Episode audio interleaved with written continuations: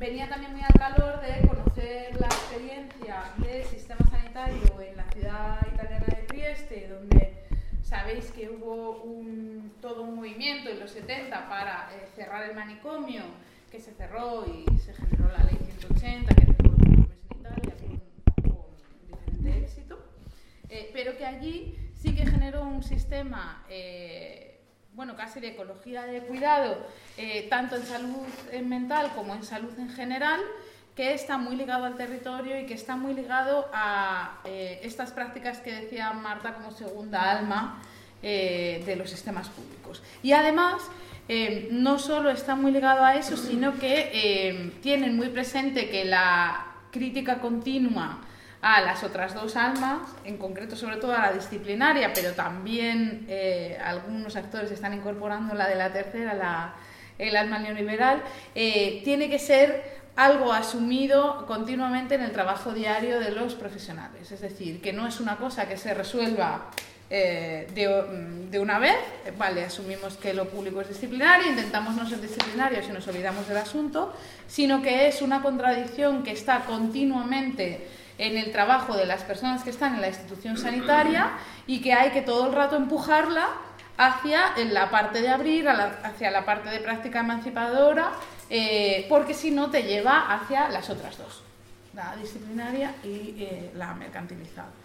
Em, esto nos llevó a esta experiencia que conocerla para nosotras no ha sido conocer para nada un ejemplo o lo que se llama una buena práctica, sino que para nosotras ha sido eh, poder construir juntas una epistemología y una praxis, es decir, una forma de conocer el mundo y de actuar en él. Eh, entonces, cuando hablamos de Trieste, hablamos sí de una experiencia muy concreta, pero también hablamos de una manera en la que hemos ido desarrollando nuestra forma de investigar y hacer activismo y acercarnos a las instituciones. Eh, es lo que intentamos de alguna manera traer a Madrid con eh, algunos contactos que hemos tenido con eh, varios actores. Em, hemos tenido contacto, como sabe Irene, con colectivos de personas psiquiatrizadas eh, en algunas ocasiones a lo largo de estos años para poder conocer qué están haciendo ellas y también como nutrir un poco lo que estábamos pensando nosotras y hemos tenido contacto con dos instituciones sanitarias en Madrid, que es el Ayuntamiento de Madrid y el Servicio Madrileño de Salud. Em, claro, aquí hay algo interesante de explicar. Cuando hablamos de Trieste, lo explico muy brevemente, hablamos de un sistema sanitario en el que en salud mental no se hace contención mecánica desde que se cerró el manicomio en el 76, no se hace nunca. Es verdad que tienen eh, un porcentaje pequeño, y esto cuando vinieron a Madrid se les criticó de lo que llaman tratamiento eh, no ¿cómo lo llaman involuntario. Tratamiento involuntario que es medicación eh, involuntario. involuntario que es medicación eh, y esto ocurre, pero también es cierto que es bajo porque por lo general, y aquí está la clave del asunto, la asistencia sanitaria está tan cercana a la persona y a su territorio que eh, se conocen las biografías, las eh, condiciones de vida, las condiciones laborales, las condiciones eh, familiares de relación de las personas y esto hace que el cuidado pueda ser más adaptado a lo que esa persona necesita en el momento que sea. en salud en general, esto se, digamos que se concreta en dos dispositivos institucionales, que uno es la creación de los distritos sanitarios en en, 2005, que bueno, es una organización de la asistencia sanitaria singular que pone en el centro la continuidad asistencial, es decir, que esa persona no pierda en ningún momento el contacto con alguien que se hace cargo de su situación en toda la complejidad y entonces si sale del hospital siempre tendrá alguien que esté pendiente de lo que le ocurre en el resto de los dispositivos. Y luego la microárea que la conoce muy bien eh, ellas dos que es un dispositivo en un área muy pequeñita, muy ligada al territorio.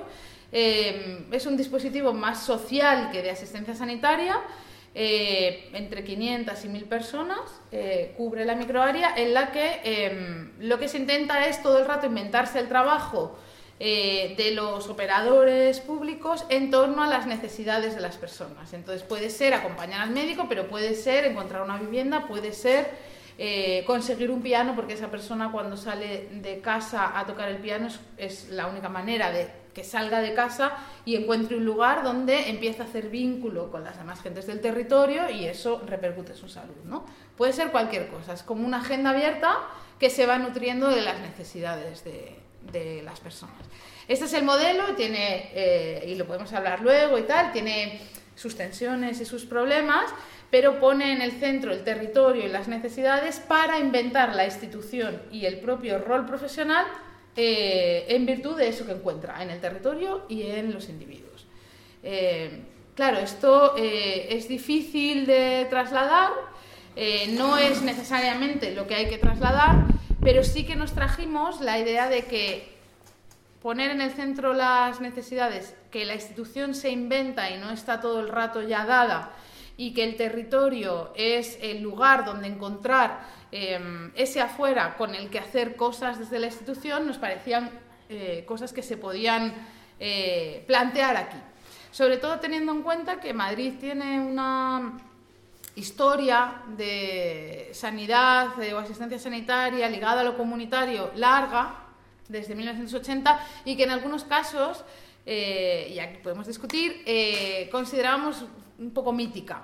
¿no? Como en, los 80 se hizo salud comunitaria y fue genial, eh, y luego en el 87 vino la neoliberalización, se acabó. Eh, y ya la gente de ahora no la sabe hacer, no se puede hacer, es imposible o lo que sea, ¿no? Entonces, nos parecía que había como una especie de mm, práctica que recuperar muy interesante, pero a la vez que podía, si no se veía con una mirada eh, de análisis, podía resultar un poco una losa para la gente eh, que ahora intenta hacer cosas, ¿no? y desde ahí intentamos entrar al Ayuntamiento de Madrid, en los centros de Madrid Salud, que son centros de salud comunitaria reconocidos como no asistenciales. Y fue bastante difícil y aquí Irene, una compañera nuestra, estuvo haciendo unos talleres sobre rol profesional muy interesantes donde han salido muchas cosas, pero institucionalmente no logramos encontrar un lugar porque el afuera no era bien recibido, hay que decirlo, es así.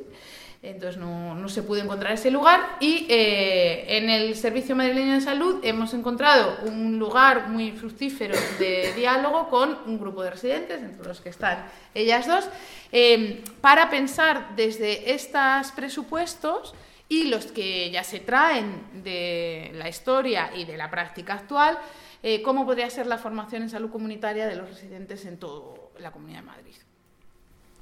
y aquí Em, el territorio y las periferias son fundamentales porque eh, desde lo que hemos podido aprender en estos años, cuando se habla de salud comunitaria en, Madrid y sobre todo en las periferias y sobre todo en Vallecas, con toda la historia del Centro de Salud Vicente Soldevilla y todas las eh, historias de comunidad, se da por hecho que la comunidad, se suele dar por hecho, ¿eh? esto, se suele dar por hecho que la comunidad existe y que lo que sería hacer salud comunitaria sería salir del centro de salud e ir a la comunidad a hacer cosas con la comunidad. Un taller, un no sé qué, un no sé cuál. Pues la comunidad de señores mayores, o la comunidad de personas psiquiatrizadas, o la comunidad de no sé qué. Se da por hecho que esas comunidades existen, o que existe la comunidad Vallecas, eh, también. Eh, si ponemos en el centro el territorio, nos damos cuenta de que hay un territorio con un montón de desigualdades, segregaciones, eh, pero también muchas potencias, y que eh, la comunidad, en ese caso, existe o no, nos la encontraremos, o quizá nuestro papel como operadores de salud comunitaria es generar vínculos que produzcan comunidad en el territorio y que generen salud. y claro, esto es mucho más difícil. Eh, porque si damos por hecho una comunidad, claramente vamos a buscar una comunidad que tiene una falta que nosotros vamos a rellenar, además, con nuestro saber. Eh, y es completamente una visión muy distinta, ¿no? Eh, y en este sentido es difícil también porque la salud comunitaria está entendida muy, muy en, base a eso, ¿no? a, creer que hay una comunidad y, y, nosotros vamos a intervenir en ella. y también digamos que este marco genera o a veces alimenta algunas desigualdades, ¿no? eh, pues dar por hecho que esa comunidad no tiene problemas o no tiene tensiones dentro que habría que abordar, eh, por ejemplo, o, eh, o, pensar que se pueden segregar los territorios en comunidades cuando a veces puede ser más el territorio el que determina las condiciones de salud de esa persona que que luego vaya a jugar a las cartas con los señores mayores todos los domingos al centro de mayores, por ejemplo. ¿no? Em, así que eh, ahí estamos intentando como abrir un camino nuevo que es un poco difícil, eh, pero que, eh, pues ahora lo contará Irene, ¿no? que para nosotras pone en el centro que es el vínculo, nutrir el vínculo o construirlo o acompañarlo, lo que puede hacer que hagamos salud de otra manera. Eh, ¿no? Eh, poner el centro ahí, el vínculo con el territorio y entre las gentes del territorio. Y también teniendo en cuenta que, em, bueno, que Vallecas, eso, igual Ruth lo cuenta un poco, o las periferias son territorios eh, que están muy atravesados por muchas violencias. y en ese sentido lo público es campo de batalla porque el territorio está atravesado por muchas violencias, pero además lo público es completamente necesario para mucha de la gente que vive en estos barrios porque parte de la supervivencia o el sostenimiento de su vida pasa por lo público. No pueden ir a otro lugar. Eh, no, existe esa posibilidad, ¿no? Como en otros barrios sí existe. Em, no sé cómo voy de tiempo, pero yo creo que lo dejaría aquí. Solo eh, un matiz, por si no se ha entendido. Eh, que nunca, la práctica nunca era, os vamos a decir, ¿no? En Madrid Salud o pues vamos a decir que hay que hacer y este es el modelo, mm. sino transversalizar, ¿no? con la idea de que la institución se suele cerrar sobre sí misma y suele pensar que sabe lo que hace, cuando la mayoría de las veces no lo sabe. Entonces, eh, generar, eh, nuestra práctica era sin más generar conversaciones, como ¿por qué no escucháis a estos? ¿Por qué no escucháis a los otros? Y de hecho utilizábamos, por ejemplo, videocartas para generar esa comunicación y para que a partir de ahí sepas que no sabes y entonces desde ese no saber transformes empieces a hacer medicina o hacer salud comunitaria, no sabiendo que tienes la solución, sino reconociendo que no la tienes. Claro, planteando las preguntas, ¿no? Como cambiar las certezas por preguntas, un poco, sí. Con todo lo difícil que es eso para ¿no? gente que su posición se basa en que sabe y va a dar soluciones a la gente. Mm. Bueno, me voy a estar en cosas que habéis dicho, sobre todo estas al final, porque aunque luego también he estado pegando la oreja muy atentamente tomando eh, sobre todo lo que es eh, darse, cuenta de que no se sabe para aprender. También aquí en este caso, en el tema de la salud mental, los colectivos en primera persona, nos hemos dado cuenta de que primero hay que dejar de pensar que se sabe o sea, a ver, no, no, no, es que no se sepa, es que lo que se sabe está mal, ¿vale? O sea, lo que sabemos o lo que creemos que sabemos acerca de lo que son los, el sufrimiento psíquico, el, malestar mental, yo creo que de salud mental, desde, primer, desde, desde, lo que es la experiencia propia, de hecho, bueno, gracias por invitarme, para mí es un orgullo estar aquí, yo soy activista de los 18 años, 18 años también, es un orgullo poder hablar de estos temas, que se empiecen a hablar de estos temas por fin en un espacio comunitario colectivo como me parece la Diana. ¿no? O sea, yo no voy a hablar de la institución sanitaria, no, no, directamente, no voy a hacer una crítica desde el colectivo de primera persona, sino voy a hablar más de la construcción de un espacio de salud, eh, como decía, ha dicho Marta Pérez, generar vínculos que generen salud. Pues justo es eso lo que creo que desde los colectivos en primera persona estamos haciendo. Generamos vínculos que generan salud y generamos vínculos al margen de la institución sanitaria porque la institución sanitaria psiquiatriza y justamente eso que tenemos que dejar de hacer todos y todas, porque la institución también somos un poco todos y todas, no solo es el edificio y los profesionales que trabajan ahí, sino también todo el saber llegado a esa institución que nosotros transmitimos o usamos en nuestra práctica cotidiana, eh, eso de lo que se trata de, de desmontar. Ahora mismo voy a intentar, con unas pocas pinceladas, intentar mm, ayudarlos o ayudarnos a desmontar. ¿Qué es la psiquiatrización? ¿Qué es la institución psiquiátrica? ¿Cómo funciona y opera fuera de la propia institución de los psiquiatras? Y no solo son los psiquiatras y aquellos que van a los psiquiatras, sino son las familias de las personas que van a los psiquiatras, son los amigos de las personas que van a los psiquiatras, son los compañeros y compañeras de colectivo de personas que van a los psiquiatras, o sea, como por aterrizarlo en espacios colectivos, como por ejemplo puede ser este, puede ser ingobernable, luego Víctor nos va a contar un poquito en el espacio de la experiencia que hubo en ingobernable con este tema, cómo este tema cada vez está más siendo eh, eh, como digamos, eh, invitado a hablar en primera persona, como cada vez más escuchado, porque igual que, que la institución psiquiátrica ha segregado a un montón de personas, también lo hacemos nosotros como parte de esa institución. ¿no? Entonces, durante mucho tiempo los espacios activistas militantes no han sido espacios de seguridad para personas psiquiatrizadas porque esa dimensión de las personas tenía que quedar fuera, porque ese discurso era algo que pertenecía a la psiquiatría, ¿no? Y no, y no, nos, no nos hemos dado cuenta, pero yo creo que las personas no nos damos cuenta que cuando pensamos en ciertos sufrimientos que se exceden de lo normal, ciertos comportamientos que no son normales a la hora de expresar y de, y de, y de, y de ser, de ser en, en, relación a, un sufrimiento, esos, es, esa, esa, forma, mm, lo que se sale de lo normal, lo, lo, lo, consideramos eh, patológico. Nosotros también, no, no solo es que... No tenemos. Bueno, da igual.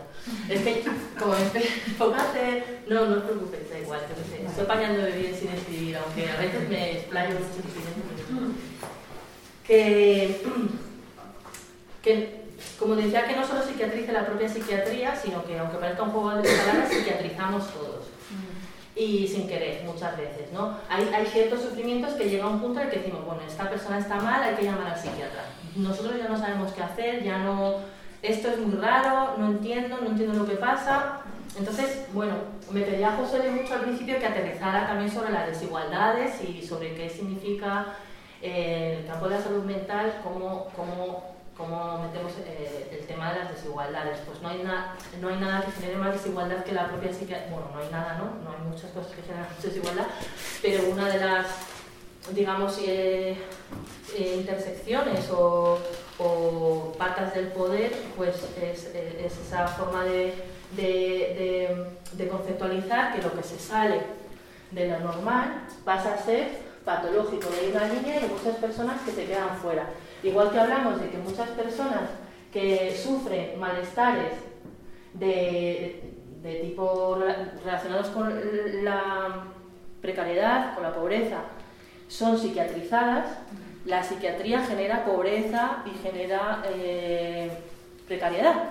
O sea, es como un canal de causa, consecuencia-causa que se retroalimenta de como un círculo casi infinito, ¿no? Lo que genera pobreza. Entonces, venimos viendo muchas veces familias en los barrios, en estos barrios se ven mucho de personas que está psiquiatrizada la abuela, la madre, la hermana, el primo, y hay un montón de, personas que van al psiquiatra de esa misma familia y dicen, claro, es hereditario.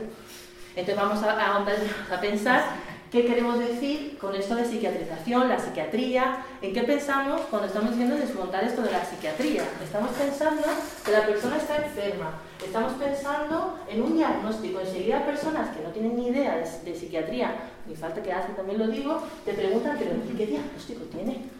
Como, ¿pero es o es bipolar? Como si tú, ¿sabes? Ya vas a, dar por sentado que con eso sabes algo de la persona, ¿sabes? ¿No?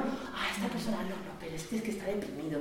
Pero ha tenido un ingreso. O sea, como manejando términos como un poco como morbosos que no van a ningún sitio, ¿no? Entonces, cuando damos por supuesto que una persona, o sea, cuando ya estamos pensando en esos términos de diagnóstico de esa persona está enferma, estamos individualizando el problema y estamos desposeyéndolo de su potencia eh, de articulación, de individualización del problema, de articulación en lo político. ¿Y qué, qué potencia vamos a aportar los colectivos de personas psiquiatrizadas o de personas diversas, mentales? Pues que tenemos una gran capacidad para ampliar el abanico de lo que es normal. Hay aquí una normalopatía enorme en la sociedad que nosotros venimos y atacamos y ponemos en cuestión constantemente, incluso personas muy queridas y cercanas para mí, a veces es como, joder, decía, es que siempre es que estás ahí, como, ¿por qué? Porque nosotros siempre necesitamos una seguridad y una certeza. Si las personas con sufrimiento psíquico, con, digamos, eh, con una expresión del sufrimiento en el que la locura hace su presencia, ponen a las personas que no han vivido esas experiencias en una situación de reflejo de su propia vulnerabilidad y esto no nos gusta. Preferimos tener una línea aquí que nos separe, es decir, nosotros estamos dentro de las, personas normales y ahí están los enfermos que son otros. Y no nos damos cuenta que nosotros podemos ser en algún momento parte de esos otros. O sea, hay personas que los 50, los 55 por vivencias extremas pueden tener crisis en las que, y todos hemos experimentado en algún momento dado un enajenamiento mental debido a un sufrimiento intenso, porque hemos sufrido en nuestra vida mm, cosas muy duras y nos han hecho de alguna manera perder la cabeza. ¿no? Entonces, como para mí eh, es sumamente, bueno, para mí, y yo creo que una reflexión que hemos estado haciendo muchas personas en los colectivos es que es necesario ampliar lo que se considera normal, de lo, de lo que no es normal. O sea, es, es una construcción de vamos a, desinstitucion, vamos a desinstitucionalizarnos, vamos a dejar de psiquiatrizar a estos compañeros y compañeras que, que, que tienen una forma de ser un poco distinta en algunas ocasiones. Es muy interesante las compañeras de la diversidad funcional, hemos aprendido mucho con ellas porque estas personas dicen que ellos no son los discapacitados, sino que los discapacitados es la sociedad, que no tiene herramientas para aceptar a esas hacer a esas personas partícipes del funcionamiento de los propios colectivos o grupos humanos en los que estamos funcionando. Entonces, si un colectivo no es capaz de integrar a ciertas personas que tienen algunas dificultades en momentos puntuales, es que la discapacidad está en ese colectivo, no está en esa persona, ¿no? Y empezando y, pasando por pensar que esto no es algo que afecte a personas puntuales muy, muy de vez en cuando, que aún así también eso sería interesante de mirar, ¿no? Porque también esto, aunque se afecte a pocas personas, no deja de ser un tema importante, pero es que afecta a muchísimas personas, ¿no? Y, no estamos exentos ninguna y todo el mundo conocemos a gente y, bueno, esto es lo que empezamos hacer en el colectivo, en un colectivo que se llama Flipas hace como cuatro o cinco años, que empezamos a, juntarnos y darnos cuenta de que éramos normales. O sea, de que lo normal era, o sea, de que no éramos normales, pero que no queríamos ser normales porque entre nosotros nos entendíamos guay. Entonces era como, bueno, no siempre nos entendíamos guay, ha habido también muchos conflictos, pero no sé, eh, yo creo que cada vez más se van sumando voces en primera persona a los movimientos, a estos movimientos de personas psiquiatrizadas que dejan de estar como asustadas, escondidas y, como invisibilizadas y empiezan a dar un paso adelante como diciendo, bueno, pues mira, nosotros estamos aquí, eh, hay un, un, movimiento, hay un colectivo y también es un movimiento que es el movimiento del orgullo loco que trata un poco de darle la vuelta a lo que se ha considerado como una discapacidad e incluso pues, se usa como un insulto que es el estás loco, tú estás loco, qué mal rollo, esto es una locura, esto y reivindicar eso como una capacidad humana, ¿no? También, o sea, como una como que digamos el neoliberalismo homogeneiza muchísimo a la gente, cada vez nos convierte en personas más estándares ajustadas a los cánones y hay muchas personas que por nuestras circunstancias vitales, nuestra biografía, por, porque hemos vivido vidas muy duras, pues no nos podemos ajustar.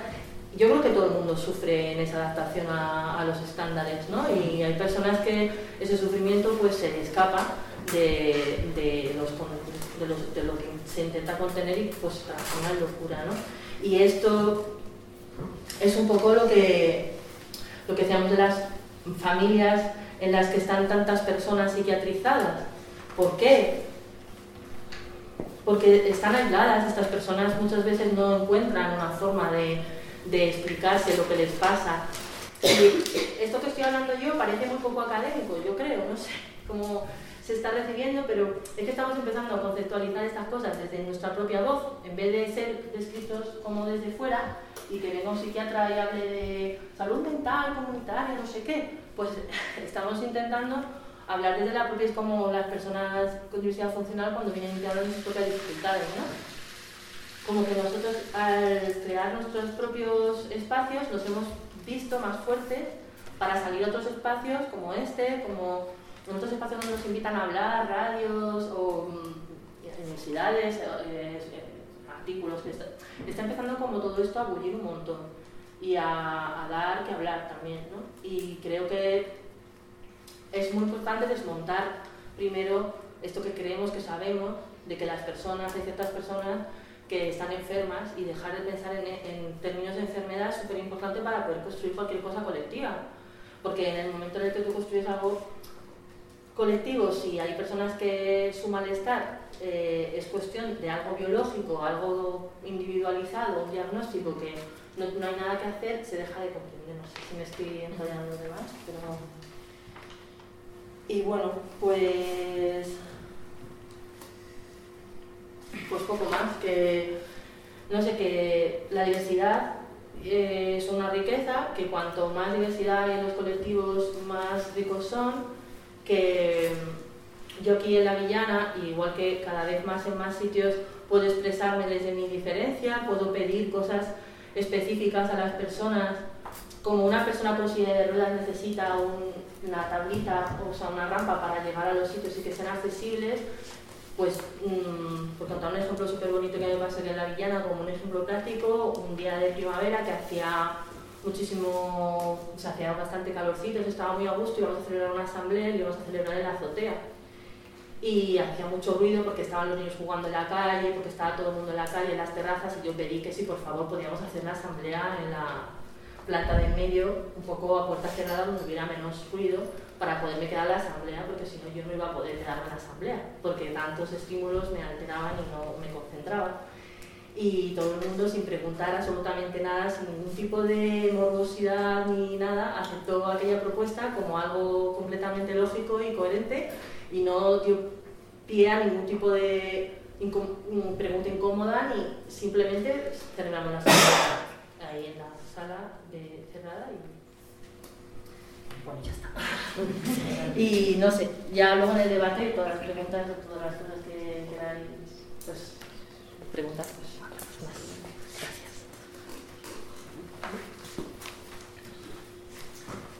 ¿Le doy? Dale. Me da cosa a mí contar los míos. Yo voy a contar la experiencia de comunidades activas en salud, que, algunas conocéis e incluso habéis participado y estado. O sea, que si en algún momento queréis añadir, cortar, pensar que, o sea, decir que es de otra forma, pues adelante, bienvenidas. Y bueno, Comunidades Activas en Salud es un proyecto que, que hacemos desde el Movimiento Cuarto Mundo, que es un movimiento de lucha internacional contra la pobreza y, que en un momento dado vemos interesante eh, como hacer una propuesta a Madrid Salud, que, es el organismo que trabaja la salud desde una perspectiva comunitaria, justamente, en la ciudad de Madrid, ¿no? que, que comentaba antes Marta. Entonces, tenemos como varios puntos de partida para este proyecto de comunidades activas en salud. Uno, vamos, el primero, el que se parte es de los determinantes sociales en salud, que voy a resumir estas cosas como desde una perspectiva bastante poco teórica, pero así como rápido. No, que nosotras para hablar de determinantes sociales en salud nos basamos mucho en un modelo de un observatorio, del modelo del Observatorio de Asturias, que luego en la práctica cuando lo hemos llevado a, a, los... Bueno, este proyecto estaba en Puente de Vallecas, en Villa de Vallecas, en Tetuán. Cuando lo hemos llevado a la práctica, pues salían como unos números bastante diferentes que, creo que esto también depende del contexto en el que se realice el estudio. Entonces, en los determinados sociales en salud, según el Observatorio de Asturias, lo dividen en cuatro megabloques, ¿no? Que, que, afecta a tu salud, a tu salud, a tu bienestar, ¿no? a tu salud para mal o para bien, en qué le afecta para mal o para, o para bien. Entonces, le afecta, por un lado, eh, la calidad del sistema médico, al que le da un 10%, le afecta por otro lado la calidad medioambiental, al que le da un 10%, y ya os digo que esto se ha movido bastante, depende de quién lo haga. En nuestra experiencia, que, nuestro ratio tampoco era muy alto, pero le afecta en un 40% los hábitos saludables que, tú tengas, lo, típico de comer bien, y le afecta en un 40% al mismo nivel eh, la situación socioeconómica o sí, la, eh, social y económica. Si digo socioeconómica, solo nos quedamos en lo económico. Y, y que, o sea, esto, aunque, aunque sean números que se hayan movido, que, que, puedan ser cuestionados, desde, seguramente que desde otras teorías o no, que nos está diciendo que el tanto que yo coma fruta, no sé si va a cambiar mi situación en salud como el que yo tenga acceso a una vivienda, ¿no? Sobre todo porque como mínimo, según este modelo, tienen el mismo peso. Que ya os digo que, que como nosotras, vamos, cuando nosotras hemos pasado así como un test súper sencillo de colocarte en un lugar y de que te, que te está afectando a ti para tener unos buenos niveles de salud, eh, o sea, con muchísima diferencia estaba lo social y lo económico, porque además también es un campo súper amplio. Luego, en Villa de Vallecas, eh, la situación medioambiental era determinante total, porque claro, tienes el vertedero ahí al lado, es algo que te, que te afecta bastante, y además, ¿no? como lugar metido dentro de carreteras, etcétera. Y, claro, depende con qué gente lo estés haciendo, el acceso al sistema de salud o la calidad del propio sistema de salud, por supuesto, que, que de repente toma una importancia tremenda. Pero bueno, que como mínimo, si cogemos los datos del observatorio, tiene lo mismo. Tiene lo mismo y, vivimos en un sistema de salud en el que se supone que, que la opción de estar saludable es tuya individual porque está súper enfocada a los hábitos. ¿Qué otras cosas tenemos en cuenta para para el proyecto, así como marcos de, entrada. Eh, desde los determinantes sociales en salud y de, y de aquello socioeconómico, las desigualdades sociales en salud. Nos, enfocamos además muchísimo en desigualdades sociales en salud, dentro de las desigualdades sociales en salud, en el ámbito de la precariedad, la gran precariedad, que pobreza, es algo que nunca sé cómo nombrar, la verdad. Creo que no tiene como un nombre, hago aquí como un paréntesis de entendemos, hablamos mucho de experiencia en pobreza, entendiendo la pobreza no como, no, pues como esta línea que de repente te separa, sino como la pobreza como una línea continua que, que, va desde la precariedad a la extrema precariedad a la pobreza y que, la, y que hay mucha gente que, va y viene en esa línea, por, por situar. ¿Y qué tienen los determinantes, las desigualdades sociales en salud? Tienen eh, como dos características básicas que son las que nos hacen tratarlo en este proyecto y que sean importantes. Una, que son potencialmente evitables, es decir, si son potencialmente evitables y esto está fastidiando la vida y la salud de la peña, pues es que tenemos que hacer algo con ello, o por lo menos hay que visibilizarlo dentro de las instituciones. Y la segunda, que parte, parte de que son socialmente injustas. Es decir, la pobreza no tiene la culpa a las personas que la están viviendo porque hayan fallado se, basa en algo socialmente injusto, como que mueve ahí el foco un poco. Y una, tercera cosa en la que nos basamos, así como teoría, visión, eh, es en la ética de los cuidados. Súper resumido y sin meterme a explicar, porque creo que tampoco sabría explicar esta teoría desde lo filosófico, pero nos movemos mucho en la ética de la justicia, que es eh, que, o supuestamente estamos en la ética de la justicia, que es esto se reparte y todas por igual. Claro, esto se reparte todas por iguales, como seguramente que si aquí hacemos una asamblea ahora mismo, todas no hablamos lo mismo. Porque no tenemos el mismo contexto, porque no hemos hablado lo mismo en la vida, porque no tenemos el mismo punto de partida, porque posiblemente eh, el idioma no nos acompaña a todas. No, esas cosas que, que, parece que no, no, pues es como todas tenemos el mismo derecho, pero quizá no todas tengamos el mismo acceso a ese derecho. Entonces, la ética de los cuidados lo que habla es del acceso a ese derecho y de todo el contexto que provoca que tú tengas o no el acceso a ese derecho y cómo facilitarlo. Súper burdo explicado, ¿eh? Por favor, si queréis explicar esto en algún lado, leer más. y el punto fuerte para nosotras que aportamos desde Cuarto Mundo para tratar esto es el cruce de saberes. El cruce de saberes es una, es una metodología de producción del conocimiento que lleva a la acción. Bueno, es una metodología eh, que tiene en cuenta diferentes tipos de saberes y que pone a estos diferentes tipos de saberes al mismo nivel. Los diferentes tipos de saberes para, producir conocimiento y que nos lleve a la acción que hemos utilizado en este proyecto ha sido, yo esto me lo imagino, en, bueno, es que tengo la imagen clavada en círculos. Os voy diciendo esto, pero a mí me ayuda a mentalmente entenderlo. Entonces, hay un círculo que es el saber profesional, que en, este caso, esta metodología no, es así estrictamente, pero en, este caso metemos el saber teórico, tanto el profesional de la práctica como el académico, que no es exactamente el mismo, pero que partimos desde ahí, el saber de los vecinos y las vecinas del barrio que de una forma u otra están organizados, aunque sea de forma informalmente, que conocen como las realidades, como el que se cuece en el barrio, ¿no? como la cosilla está. Y eh, estamos hablando de desigualdades sociales en salud, el saber de la gente que ha tenido experiencia en pobreza, en gran precariedad o en, ¿no? en, esta cosa a la que habría que buscarle un nombre. Entonces, eh, esta metodología, voy a mezclar esto con algunas claves que, han sido importantes para la participación en todo este proyecto. Eh, esta metodología eh, se trata de comenzar con una actitud de búsqueda constante, de saber que el resto de gente está buscando. De hecho, eh, lo llamamos coinvestigación y coformación. ¿no? Eh, estamos todo el mundo en la misma onda.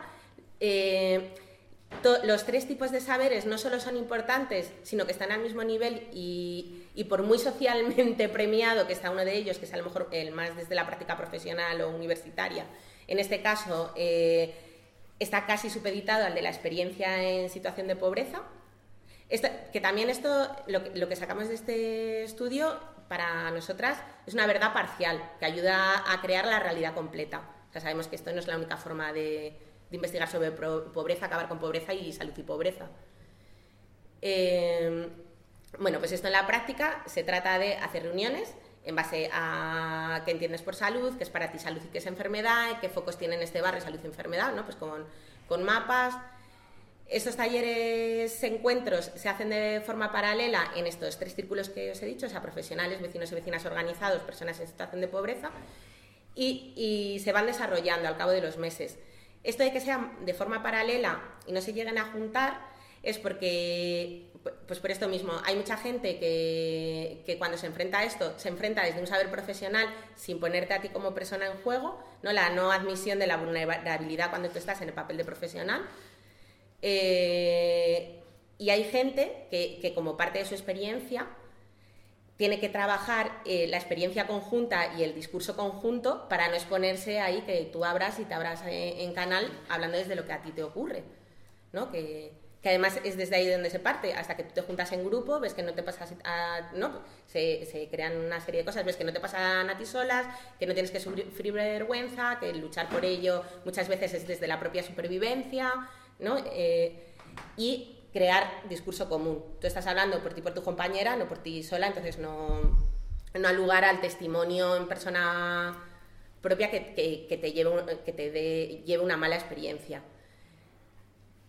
se trabaja de forma paralela y hay como ciertos hitos en todo este proceso en el que nos vamos juntando. Nos vamos juntando en, esta etapa del cruce de saberes, que es en base a una situación concreta que, es real, se estudian, eh, bueno, se estudian, se, se, discuten qué lógicas se han dado en esa situación. Es decir, Pepita ha ido a la médica, le ha dicho que que tiene que, comprar no sé cuántas medicinas, pero a Pepita le han cortado la REM y la renta mínima, lo cual ya no tiene ya no tiene la medicación de forma gratuita. Entonces, ¿qué hace Pepita en esta situación? No, pues como situaciones concretas que se va, se va pensando eh, qué, personas están participando en, esta acción, estén o no en el relato propio, y qué tipo de interacciones están dando y desde dónde están funcionando. Entonces, aquí es verdad que, todo este proyecto de comunidades activas en salud que está basado en esto eh, tiene como finalidad el crear una acción de dentro hacia afuera, pero que tiene la potencialidad de estar creando acción en el propio proceso. Porque las lógicas son diferentes desde la realidad que tú la estés mirando. ¿no? Por, ejemplo, que se me ocurra en el primer cruce de saberes que hicimos, una de las cosas que más llamó la atención fue que en esto, en esto de la REM y de que vas al médico, ¿qué tal? De repente el grupo de personas que han tenido esta experiencia dicen que uno de los factores que está funcionando ahí es la vergüenza. Claro, es que yo no me estoy... A mí me da vergüenza decirle a esta señora que tengo delante que yo no me puedo pagar las medicinas. Esto que, cuando te lo dicen te parece súper obvio, muchas veces en el ejercicio de tu profesión no lo es tanto. ¿no? Eh, salen así como algunos detalles de, bueno, pues decía un profesional, que claro, a nosotros nos, están, nos están enseñando a tratar o a personas con, esto un profesional de la medicina de primaria, nos están enseñando a tratar a personas en el barrio de Salamanca. Pero ¿qué, pasa cuando tu, tu, contexto no te permite tener una vida normalizada? ¿no? Lo que se supone que es normal.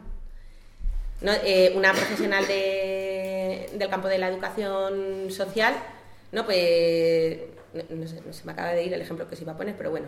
eh, en esta onda, ¿no? Que, muchas veces no, no, te... Bueno, esto, ella decía, claro, es imposible eh, lo que tú decías, de conocerlo, qué tensiones que se está dando en el barrio, es imposible tratar con las personas como si fueran individuos aislados si tú no tienes el contexto del barrio en el que estás trabajando. Y este tipo de profesiones no sabemos cómo, ni, hemos resuelto cómo en este proyecto, pero desde luego sí que necesitan una información o formación, que, yo ya no sé cómo llamarla, del lugar donde tú estás atendiendo. En el grupo de profesionales, que, es verdad que es un proyecto que, hemos estado hablando de salud, en el, grupo de profesionales han estado personas que se dedican a la salud, muchísimas, aquí en Vallecas, muchísimas profesionales de salud primaria, a diferencia de Tetuán, ¿no? que también te dicen que, que se está moviendo en cada barrio pero han estado también educadoras sociales, psicólogas, eh, mediadoras socioculturales, bueno, como que, lo, hemos visto todo el rato en un abanico amplio. Ha habido como alguna conexión con servicios sociales, pero siempre han sido los grandes ausentes, que esto también dice mucho de cómo está el sistema. Y, y, a ver qué más os cuento. Y bueno, y así como os estoy contando como hacia adentro, hacia afuera que hemos hecho. Pues ha habido como dos hitos grandes que, hemos conseguido hacer. Uno es la publicación de una guía que se llama Tejiendo Salud, que, eh, que es una guía de los dos primeros años de trabajo. Hemos compilado los dos primeros años de trabajo, tiene como cuatro capítulos, uno que explica un poco el contexto, bueno, pues lo que se estaba contando, de dónde nace el proyecto, de dónde venimos y cómo llegamos a esto, y otro que trata específicamente de qué barreras nos estamos encontrando a nivel de salud que me afectan a la salud y las barreras.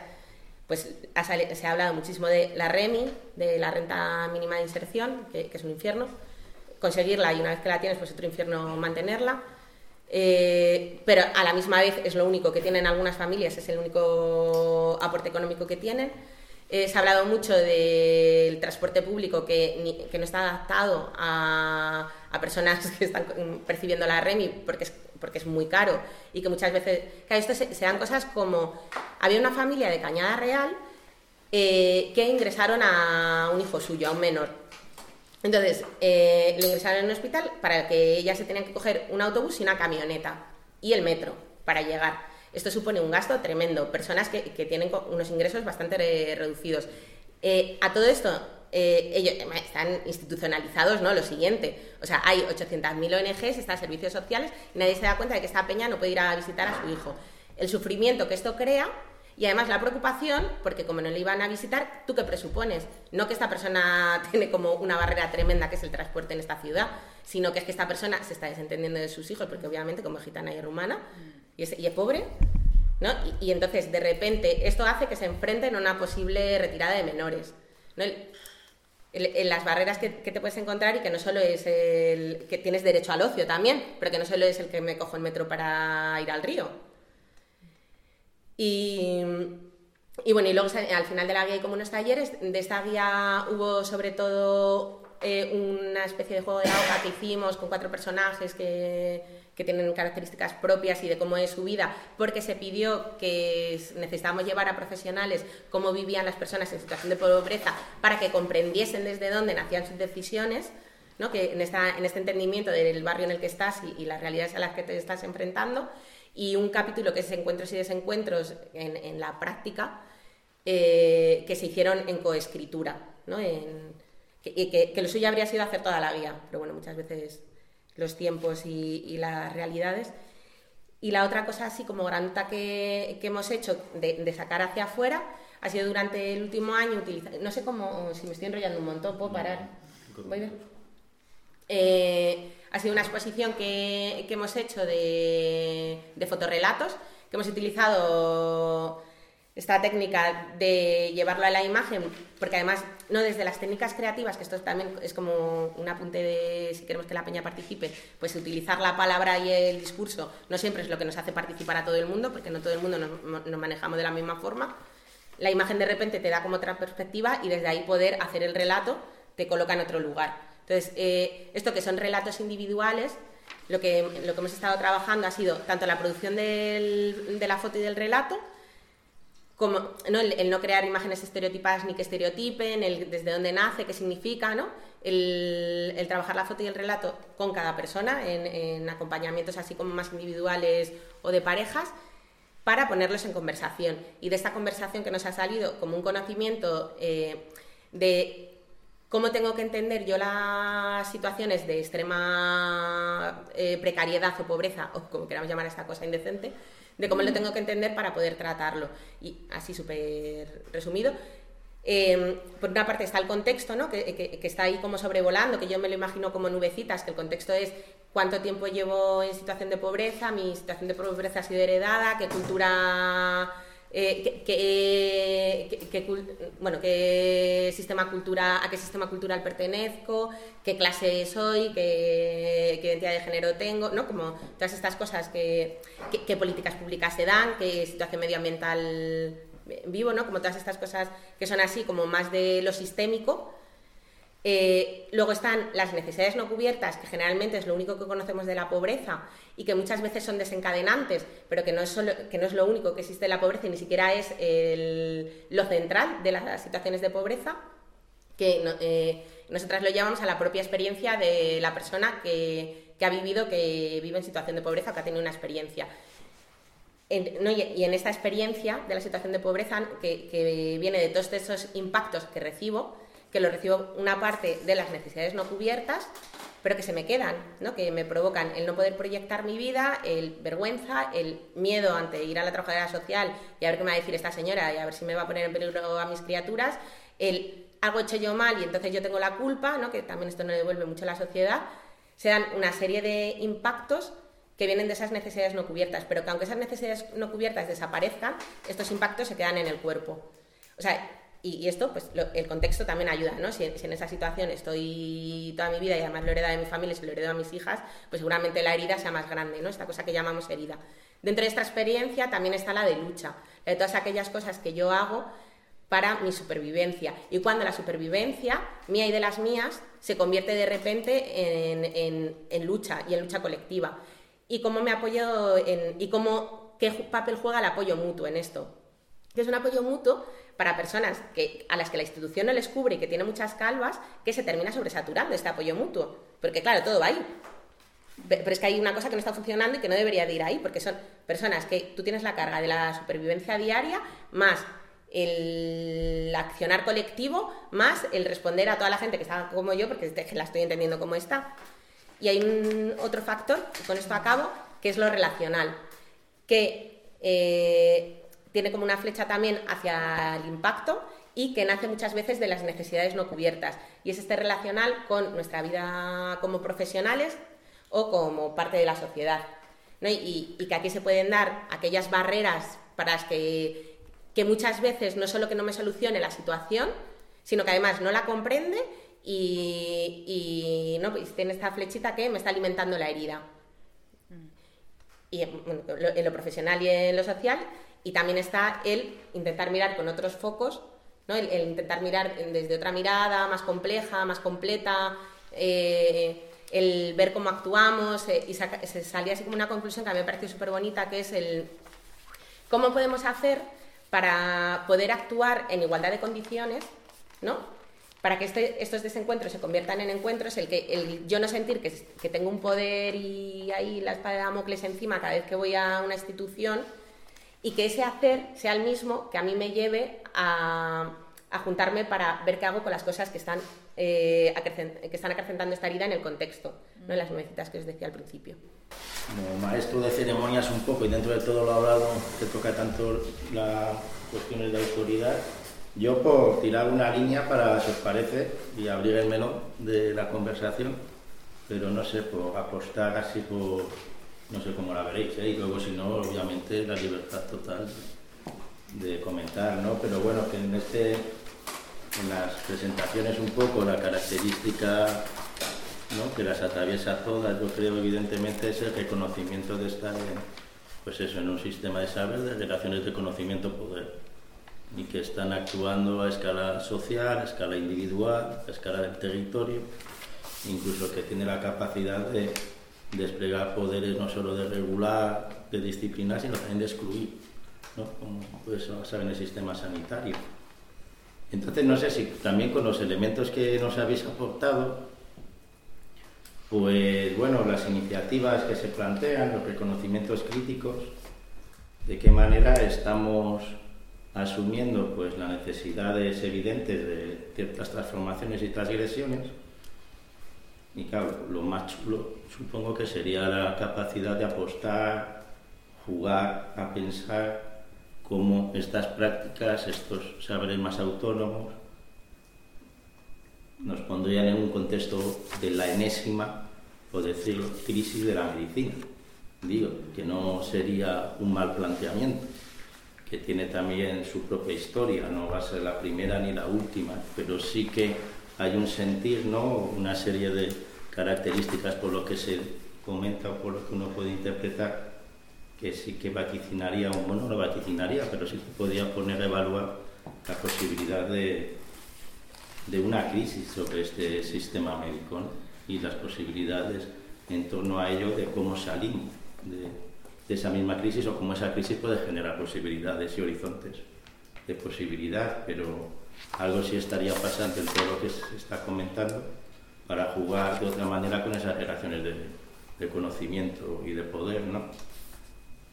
Bueno, yo me quedo un poco con, con esa idea, con, no un poco esa posibilidad de apuesta o de, o de pensar un poco cómo estas trayectorias que hemos traído y estas experiencias también estarían señalando la posibilidad de que estemos, no sé, la gente esté aquí también en los umbrales de esa crisis o quizás es simplemente algo súper ajeno por mi parte, poderlo decir así, o que a lo mejor sí que hay algo que pueda señalar este cuestionamiento. Pero bueno, esa es mi, mi reflexión en torno a las cuestiones que se han dicho y muchas de las que estáis aquí y muchos también, eh, seguro que tenéis cuestiones con las que dialogar, enriquecer también el debate de ahora, o sea que abrimos el melón.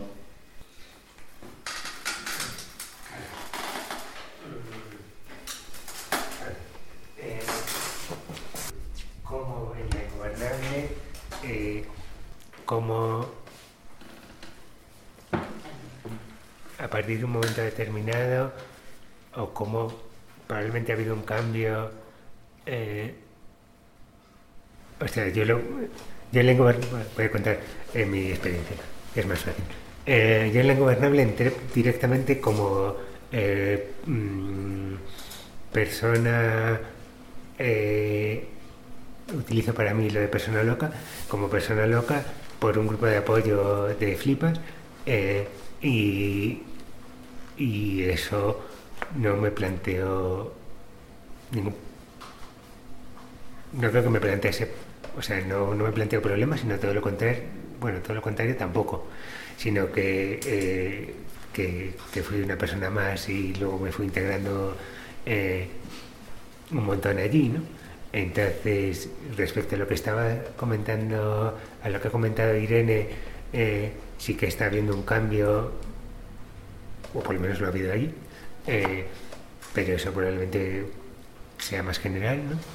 Un cambio de, de, cómo eh, el saber sobre la locura es asignado a, la medicina psiquiátrica. Mm.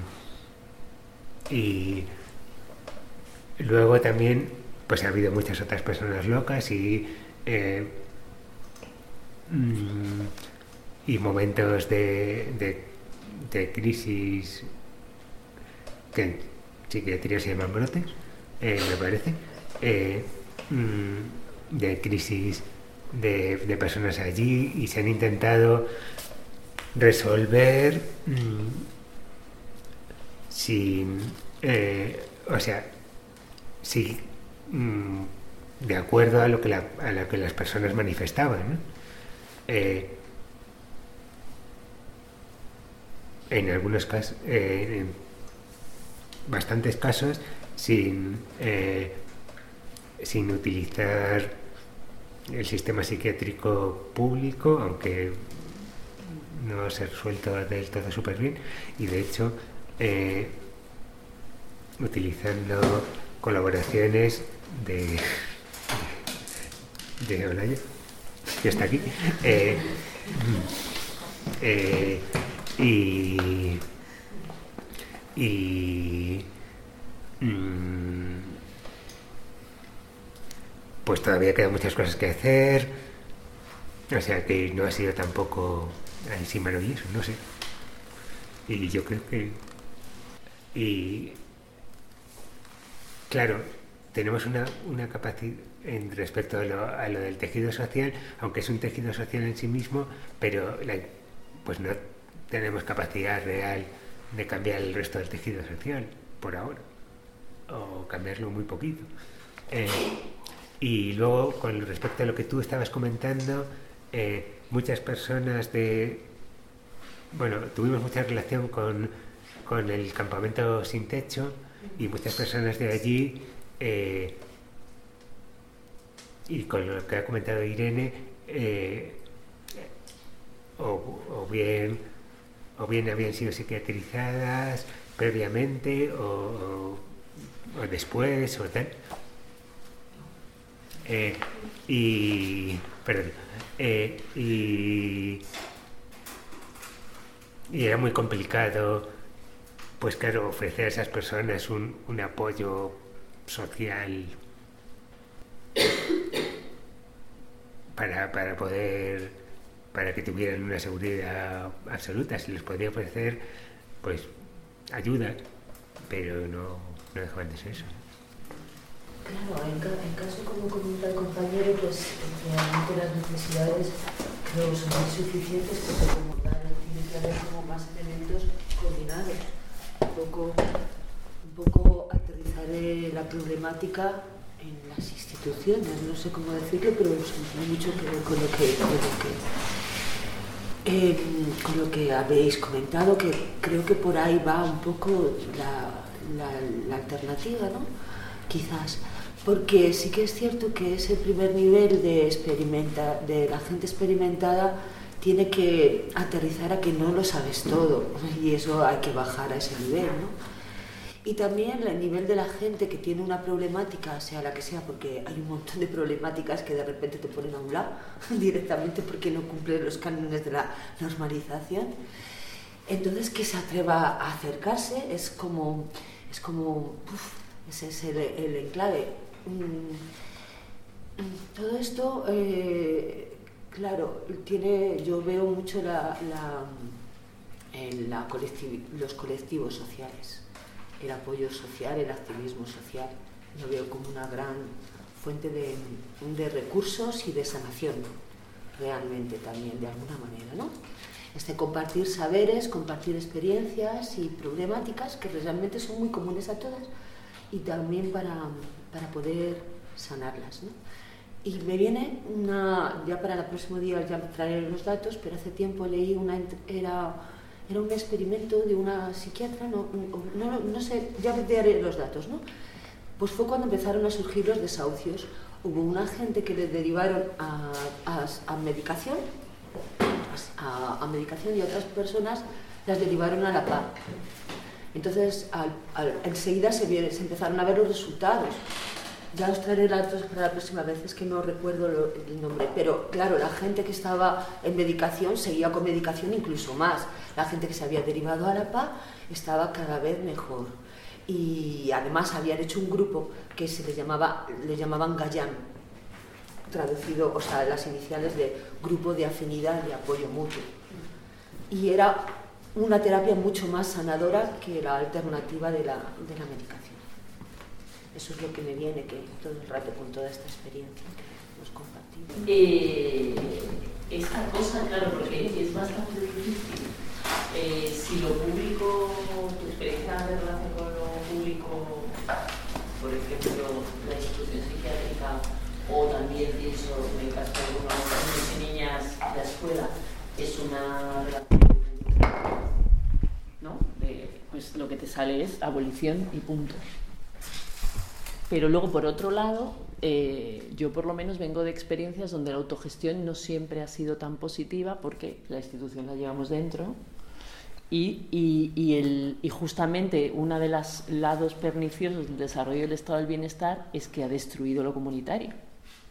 Entonces no hay comunidad, o sea, no, no partimos, decimos salud comunitaria, pero no, un poco lo que decía Marta, no hay comunidad y territorio. Y luego sobre eso se tejen o no vínculos y los vínculos que hay son muy escasos, no hay como fragmentitos de comunidad.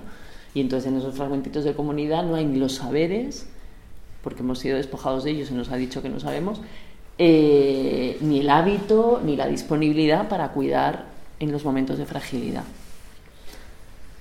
Y otra cosa que me viene es, y a la vez esa institución pública es una riqueza de todos. O sea, se ha hecho con el, el trabajo no de nos, nosotras, pero quizá de nuestras abuelas, nuestras madres, ¿no? Que han construido eso.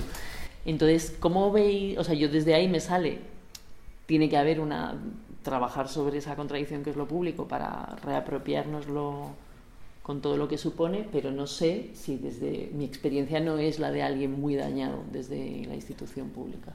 Entonces no sé desde vuestra perspectiva cómo, cómo veis eso, abolición o... eh, pues, pues yo creo eh, creo esto en parte eh, esto en parte eh, lo cree bastante gente en el, mm, en el movimiento loco anglosajón, que es con el que yo tengo más contacto,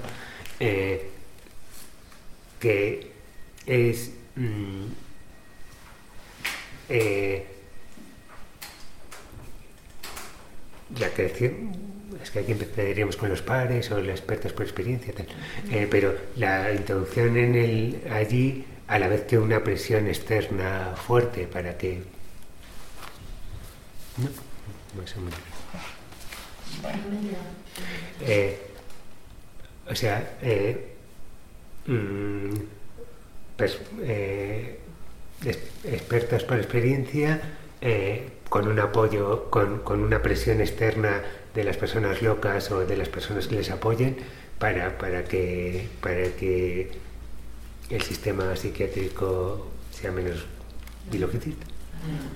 Yo, con mi experiencia personal, he estado siempre fuera del sistema de atención público hasta hace pocos años. He estado siempre en la privada y hace pocos años necesité de ingreso.